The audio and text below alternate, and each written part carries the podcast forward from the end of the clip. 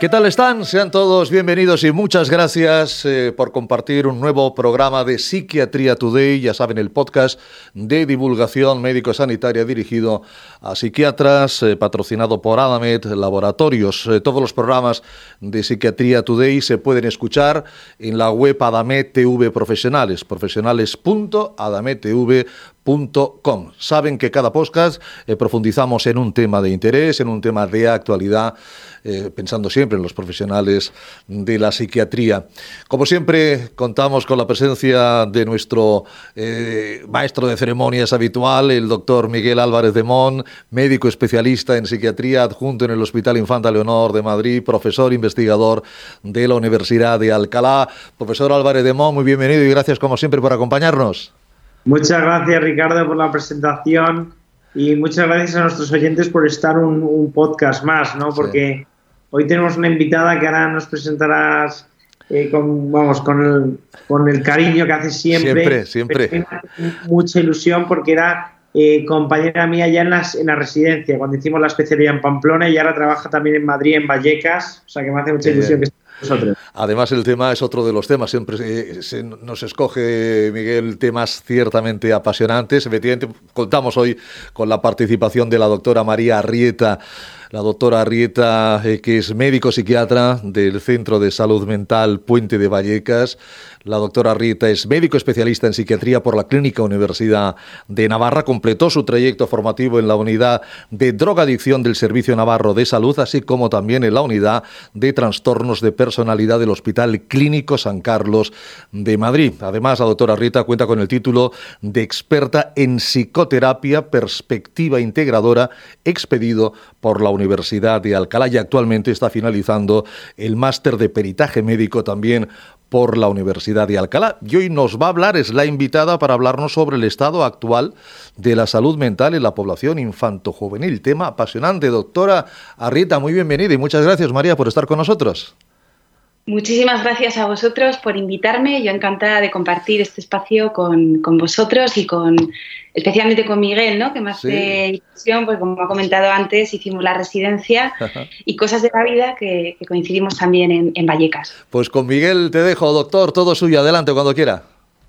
Bueno, María, me parece que, tú te dedicas ahora a, la psiquiatría infanto-juvenil y yo creo que, claramente has, has vivido un boom durante la pandemia. Vamos, un boom que se ha notado mucho en el aumento eh, de, adolescentes, tanto en las urgencias psiquiátricas como en las consultas, pero también un boom a nivel mediático. Digo, porque ha estado muy presente en los medios y esto ha trascendido ¿no? a, los medios. Han hecho eco de este fenómeno, este aumento eh, de las consultas de, eh, en psiquiatría y en psicología de población adolescente sobre todo. Entonces, en tu opinión, ¿a qué se debe este aumento de la, de la atención a adolescentes? Bueno, pues efectivamente, como tú bien dices, Miguel, a raíz de la pandemia, la salud mental de los más jóvenes ha adquirido una atención sin precedente, ¿no? Y es que a lo largo de todo este tiempo hemos sido testigos de un aumento, yo diría, exponencial, ¿no? Y nunca visto de la incidencia de afecciones e incluso trastornos psiquiátricos en esta población, ¿no? A lo largo de este tiempo. En cuanto a la atribución, yo creo que hay que tener en cuenta que la pandemia, como todos sabemos, ha conllevado un sinfín de factores de estrés, ¿no? a los que nos hemos visto sometidos prácticamente todos, no solo los adolescentes. ¿no? Miedo, incertidumbre, situaciones sobrevenidas de pobreza, pérdidas de empleo en el núcleo familiar, experiencia en muchos casos de, muerte, incluso en abuelos, en, personas muy queridas, ¿no? también como, como, progenitores. Y todo esto, que duda cabe, que ha incidido directamente en el estado emocional de esos niños y adolescentes que son especialmente vulnerables al, desarrollo de afecciones médicas precisamente por el momento evolutivo en el que están, ¿no? Esto por un lado. Luego es importante también eh, considerar que la pandemia, con la cuarentena, el confinamiento, ha supuesto una ruptura de ese funcionamiento natural que venían teniendo todos los niños, los adolescentes. Eh, hemos sido eh, testigos de esa ruptura de las costumbres, de los hábitos, ese distanciamiento con el grupo de pares tan importante a estas edades, ¿no? la limitación de los contactos sociales, la suspensión de las actividades de ocio, con la consiguiente desaparición de esos espacios donde estos niños antes se desarrollaban. ¿no? no olvidemos, y esto también es de destacar, ¿no? que la mayor parte de los jóvenes salen, quedan con amigos, siendo esto, además de necesario para su desarrollo, una fuente de autorregulación. ¿no? Y bueno, pues evidentemente cuando esto falla, cuando esto se resquebraja, pues se produce un malestar a nivel emocional. Vamos, muchas gracias por estas explicaciones porque no puedo estar más de acuerdo. La verdad es que es, es, doloroso ver vamos, cómo, han sufrido los adolescentes y cómo ha aumentado la patología psiquiátrica en este estrato de edad, en este grupo poblacional. Pero bueno, eh, ¿tú crees ahora con, el fin de la pandemia, con la normalización de la vida, ¿no? con la aparente vuelta a normalidad que ya hemos, que ya hemos logrado, eh, ¿crees que entonces ya va a volver a descender la patología psiquiátrica en este grupo poblacional? ¿Crees que estos problemas en, este, en estos adolescentes y estos jóvenes han venido para quedarse? ¿Tú qué opinas? Mm. Bueno, yo creo que ha habido como tres tipos de pacientes, ¿no? Tres tipos de niños y adolescentes a los que nos ha tocado atender. Aquellos pacientes con cuadros más leves, con trastornos que decimos adaptativos, ¿no? Adaptativos reactivos, y, en estos casos, evidentemente, va a haber una mejoría progresiva, ¿no? puesto que están muy condicionados por esa situación de estrés a la que están sometidas, a los que están sometidos. Con lo cual, si ese nivel de estrés disminuye, es de esperar que esos cuadros vayan mejorando con el tiempo. ¿no? Pero luego es verdad que tenemos un tanto por ciento de pacientes elevado en el que han debutado patologías psiquiátricas, ¿no? trastornos psiquiátricos como tal. Aquí estamos hablando de los trastornos afectivos, tipo depresivo, de ansiedad, y luego incluso también trastornos de la conducta alimentaria, eh, trastornos que han cursado con autolesiones. En estos casos más graves, ¿no? puesto que conforman un trastorno psiquiátrico, bueno, eh, lo lógico, ¿no? y, bueno, la evolución lo, nos lo hará ver, pero lo lógico es que también mejoren un poco. Pero no tenemos que olvidar que esto de esta incidencia, este aumento de la incidencia en las patologías mentales ya venía de atrás.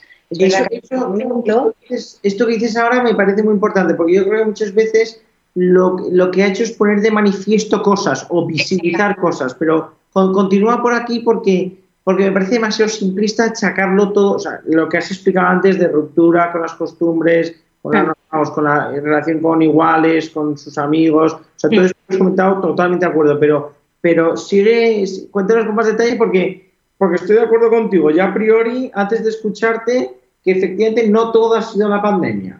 Exactamente, no todo ha sido la pandemia. Y ya veíamos en el caso de las autolesiones, por ejemplo, ¿no? un tema que ahora está bastante candente, la salud mental en los adolescentes, que esto venía experimentando un, un, aumento muy grande, ¿no? Y un aumento muy grande tanto en las consultas ambulatorias como en las consultas, eh, como las urgencias psiquiátricas y demás. La pandemia como factor de estrés, unido a varios otros eh, condicionantes, pues evidentemente ha supuesto un disparador ¿no? para todas estas patologías y afecciones. Pero, pero esto ya viene de atrás, ¿no? Y, y los estudios así nos lo van diciendo, ¿no? Que las patologías afectivas, todas las patologías que tienen que ver con la impulsividad y demás, pues también están en auge. ¿no? Y exactamente no sabemos el por qué. ¿no? Muchas veces uno se plantea ¿no? si es por, eh, por algún cambio a nivel de sociedad, ¿no? algo que estamos haciendo y demás. Y, bueno, no, a día de hoy no se sabe 100% ¿no? lo que está influyendo. Evidentemente, y esto también es importante, hay más conciencia, hay más conciencia de la patología mental, hay más detección precoz, ¿no? Y en la pandemia eh, bueno, pues los niños se han sometido, se han visto sometidos a un control mayor, a una supervisión mayor por parte de los padres y también es verdad que se han detectado, ¿no? Porque había, pues eso, ¿no? Esa, esa visión, ¿no? Ese ojo del padre que estaba ahí al quite de lo que iba viendo. Mm.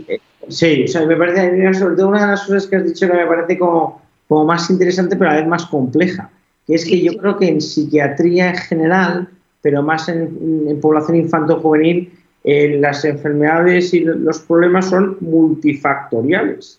Mm, totalmente. No es nada fácil eh, saber a qué se debe el aumento de una patología psiquiátrica, porque como es multifactorial, mm, mm.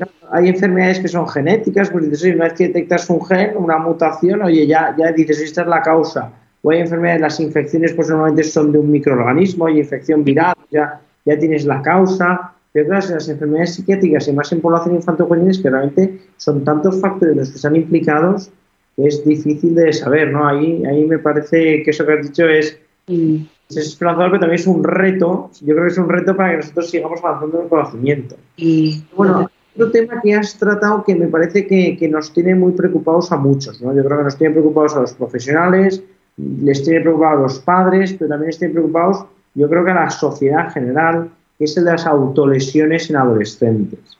Porque esto sí que realmente impacta mucho. No sé si a ti habrás tenido experiencia, pero que te llamen de algún colegio para alguna charla o alguna formación o que te consulten eh, familiares o amigos que tienen hijos adolescentes, pues, eh, o sea, cuéntanos un poquito eh, de las autolesiones, primero cómo se evalúa, piensa que nos pueden escuchar psiquiatras o profesionales, sobre todo que, estén interesados en la salud mental y entonces de alguna manera si están interesados es porque de alguna manera tratan a pacientes con patología psiquiátrica. Entonces, ¿qué consejos nos darías para hacer una buena evaluación de un adolescente con autolesiones y también luego cómo, cómo, cuál es, cómo lo manejas, cuál es tu experiencia, cómo hacéis en tu CSM, cuando evaluáis, después de evaluar, ¿qué hacemos o qué nos recomiendas hacer? Vale, pues en primer lugar, Miguel, yo creo que es importante distinguir, ¿no? Cuando son autolesiones sin una finalidad sin una finalidad suicida y cuando son autolesiones eh, con una finalidad, ¿no? Con una intencionalidad suicida, porque el manejo cambia, evidentemente, ¿no? Solamente un pequeño, un pequeño apunte ¿no? sobre las conductas autolesivas, ¿no? que desgraciadamente pues, vemos prácticamente a diario en la consulta ambulatoria y como he dicho antes también en, en las urgencias. Em, hay, que tener, hay que tener en cuenta ¿vale? que son todas aquellas conductas intencionadas y autoprovocadas que generan daño en la persona, pero que no tienen como objetivo esa intencionalidad suicida. ¿vale? Esto es un poco el, concepto clave para, para, partir de ahí. ¿no?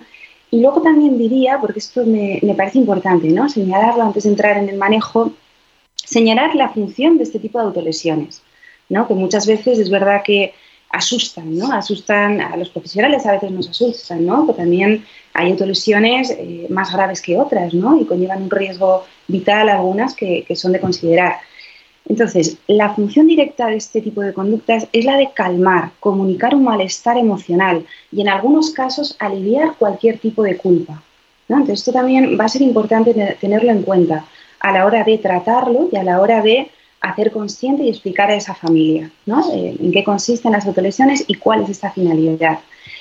Luego entrando un poquito, Miguel, en lo que decías, ¿no? el, el cómo lo manejamos en el día a día, estas conductas autolesivas. En primer lugar, súper importante, imprescindible, una evaluación pormenorizada del caso. ¿Para qué? Para detectar un posible trastorno psiquiátrico que puede haberlo o puede no haberlo, ¿vale? Y luego diferenciar lo que he dicho antes, ¿no? Si es una conducta suicida o si es una conducta autolesiva no suicida. Para ello investigar si hay ideas de muerte, si hay intencionalidad suicida y en base a eso elaborar el plan de acción, que como he dicho será diferente. En cuanto al abordaje de estas conductas autolesivas en sí mismas, bueno, será necesario enseñar al paciente, enseñar a los padres, a los tutores, el origen y la finalidad de este tipo de conductas, para que de esta forma se sienten con ellos, les pregunten, tenemos que tener en cuenta que, los niños, los adolescentes, aunque a veces parezca que vayan por libre, necesitan que uno, un adulto, sobre todo, una figura de referencia, se siente con ellos, les pregunte y que se sientan comprendidos, ¿no? Que esta yo creo que es una de las claves también para, para abrirse con ellos y que ellos se abran con nosotros, ¿no? Y que, se, se, abra ese vínculo de comunicación, ¿no? Entonces, como he dicho antes, ¿no? Hacerles consciente, enseñarles de la función que ejerce en ese momento esa conducta autolesiva, en ese momento de desbordamiento emocional, de malestar, y poquito a poco acompañando al paciente y muy de la mano de, él, ir enseñándole otras conductas más adaptativas para lidiar, para manejar ese malestar. Y esto es muy importante el con ellos para que no sientan que es algo autoimpuesto, ¿no? sino que ellos pues bueno, eh, vayan viendo ¿no? cuáles son sus recursos personales para ir pudiendo canalizar de una mejor forma.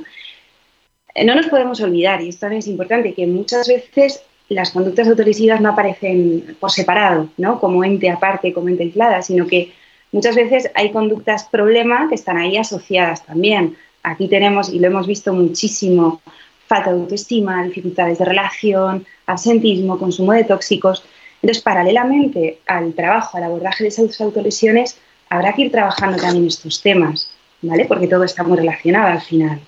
Claro, si tapas, si solo lo, que se ve, por decirlo así, la punta del iceberg, pues al final seguirá sangrando por ahí la herida. Exacto, exactamente, ¿no? Hay que ir desde los cimientos, ¿no? Y muchas veces habrá que, habrá que realizar una evaluación, cuál es el estilo de vida de ese niño, cuáles son sus puntos de apoyo, cuáles son los puntos por los que ese niño, eh, ¿no? en los que se desborda, ¿no? Para a partir de ahí ir eh, cimentando, ¿no? De forma más segura, ¿no? Pues toda esa, esa personalidad, que no olvidemos que se está configurando, ¿no? En ese momento. Y luego, o sea, esto está claro, pero esto es un proceso terapéutico, digo, que, esto va a llevar, esto no es, o sea, en un momento agudo, diciendo, oye, pues, ¿cómo, disminuyes o cómo, cuál es tu recomendación para disminuir esa angustia también? Porque en torno a las autolesiones, aunque sean muchas veces una forma de comunicar malestar o sean o jueguen un papel que hay que averiguar qué papel juega en la vida del adolescente en cuestión, pero ¿cómo, cómo haces si ¿hay alguna pauta, alguna recomendación desde el punto de vista farmacológico que nos puedas dar o para liberar esa angustia que habitualmente se asocia a las autolesiones? Porque tengan una finalidad eh, suicida, eh, lo cierto es que se asocian al sufrimiento. Totalmente, totalmente, sí. Se asocian al sufrimiento y antes no lo he dicho, pero también es un factor pronóstico del desarrollo posterior de una conducta suicida. Así que, ojo, ¿no? habrá que tener especial eh, cuidado con este tipo de conductas un poco a lo que decías, Miguel, em, hay que diferenciar, ¿no? Cuando estamos en un momento agudo en el que el paciente, ese niño adolescente, está manifestando de forma explícita o implícita un malestar, un agobio, una angustia que él no es capaz de contener, evidentemente nosotros tendremos que ayudarle con, farmacología, ¿no? Nosotros empleamos, pues bueno, tenemos diferentes fármacos, ¿no? Para paliar ese malestar y a partir de ahí poder trabajar. Estamos hablando de los ansiolíticos en un momento determinado, de forma temporal, y también tenemos los antipsicóticos, lógicamente, ¿no? Para frenar esas conductas de impulsividad muchas veces, ¿no? Cuando otros tipos de contenciones no son suficientes. Claro, porque está claro que no va a ser el tratamiento erradicador, ni el tratamiento de fondo, ni el tratamiento eh, curativo, ni mucho menos, pero es que muchas veces necesitas algo para aliviar o para, digamos, frenar ciertas tendencias, ¿no? Sí, sí, totalmente, totalmente. Y para que el niño sea capaz de trabajar, ¿no? Porque la angustia muchas veces no es un velo que no te deja, no te deja ver, no te deja trabajar, al igual que una depresión, es un estado más agudo, ¿no? Hay que tratarlo con, farmacología, pues en muchos casos de pacientes con, autolesiones también. Claro, es que para hacer todo ese proceso más psicoterapéutico que tú has descrito, eh, el adolescente tiene que tener cierta estabilidad, si no, no lo puede hacer, vamos, si no, difícilmente va... Bueno, pues yo, yo antes, yo, pues bueno, pues para cerrar el, capítulo, me gustaría que nos dices, pues bueno, algunos consejos sobre todo de cómo abordar a adolescentes, qué consejo darías pues a, médicos generales o a pediatras o, qué recomendaciones darías a cualquier psiquiatra de cómo abordar este, este asunto tan, tan espinoso para muchos, ¿no? Porque yo creo, mi experiencia es que hay, hay incluso todavía padres que que abordar este tema de las autolesiones o, mencionar la palabra suicidio o ideas de muerte todavía les genera mucho miedo. Entonces, ¿cómo nos recomiendas abordar ya no solo a los adolescentes, sino a sus familiares? ¿O cómo nos recomiendas, qué consejo darías a, una, imagínate, a una tutora del instituto que, te, que se te llama alarmada porque mm, dos alumnas han empezado a autolesionar? O sea, digo, ¿qué consejo nos darías para abordar este tema, obviamente con máxima delicadeza y sensibilidad, pero cómo, cómo abordarlo con los padres, porque de alguna manera creo que hay todavía eh, muchas personas que tienen la idea equivocada de que hablar del tema del suicidio lo induce, cuando en realidad si se explora bien y se, se, se pregunta de manera escalonada, oye, presentas ideas de muerte o pensamientos de muerte, deseas estar muerto, progresivamente así, así, hasta saber si tiene ideas de suicidio y planes de suicidio, es decir, que eso suele aliviar más que decir alivia. Entonces, ¿cómo nos propones abordar este tema de las autolesiones y el riesgo de suicidio con padres y profesores? Bueno, pues en primer lugar, padres, profesores, ¿no?